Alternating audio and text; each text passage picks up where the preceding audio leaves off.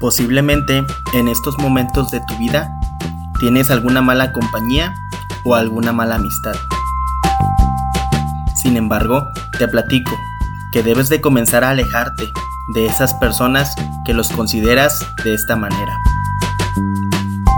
Ya que las malas compañías afectan a nuestra vida, porque influyen activamente en nuestras percepciones, decisiones y hábitos, obligándonos de una manera inconsciente a actuar y pensar de una manera negativa.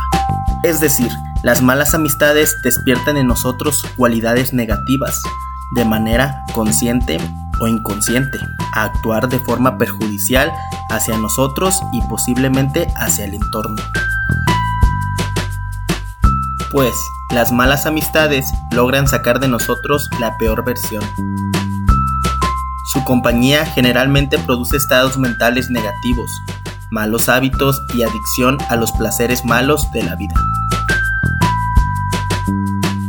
Para poder identificar alguna mala amistad, debes de comenzar a pensar en un día normal de tu vida, en el tipo de gente que te rodea. Analiza el comportamiento y las conversaciones de las cuales formas parte. Analiza en cómo esas conversaciones están influenciando en tu percepción de la realidad cómo adoptas formas de pensar similares al entorno.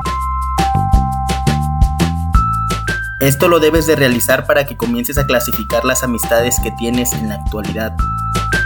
Pues resulta que no todos los amigos son buenas amistades, por lo que uno se puede juntar con personas gratas, simpáticas y agradables, pero que fácilmente te conducen a hacer cosas malas.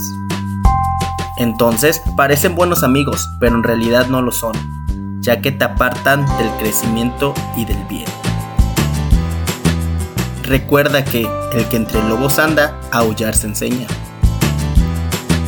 Es decir, debemos de evitar a toda costa las malas compañías de nuestra vida. Son estas las que nos están haciendo ver una realidad limitada, que nos hacen desperdiciar nuestro tiempo y fortalecen nuestros hábitos negativos. Las malas compañías tienen la facultad de afectar tanto la mente como el cuerpo. Pregúntate a ti mismo, ¿qué te está dejando cada una de esas amistades? Y evalúa si de alguna manera te transforma, ya sea para bien o para mal. Comienza y clasifica bien a tus amistades, ya que en la amistad hay aceptación, respeto, admiración mutua, sobre todo lealtad y disponibilidad para ayudarse entre sí.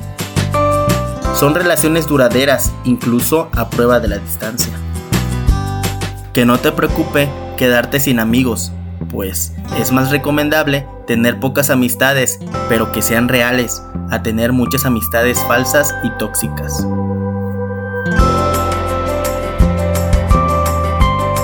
Que el deseo de aceptación por parte de los demás no te afecte. Recuerda que a veces es mejor estar solo que mal acompañado.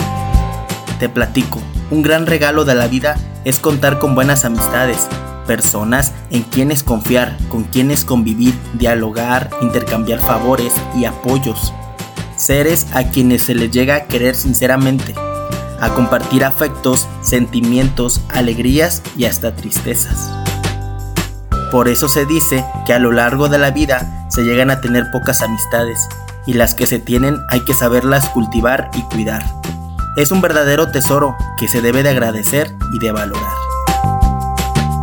No decaigas y comienza a alejarte de las personas que solo te afectan con pensamientos negativos. Valora tus verdaderas amistades y disfruta de su compañía. Y sobre todo, sonríe. Recuerda que en esta vida tú tienes la decisión de ser feliz y tienes derecho a elegir con quién quieres convivir y seguir compartiendo el valioso tiempo de tu maravillosa vida.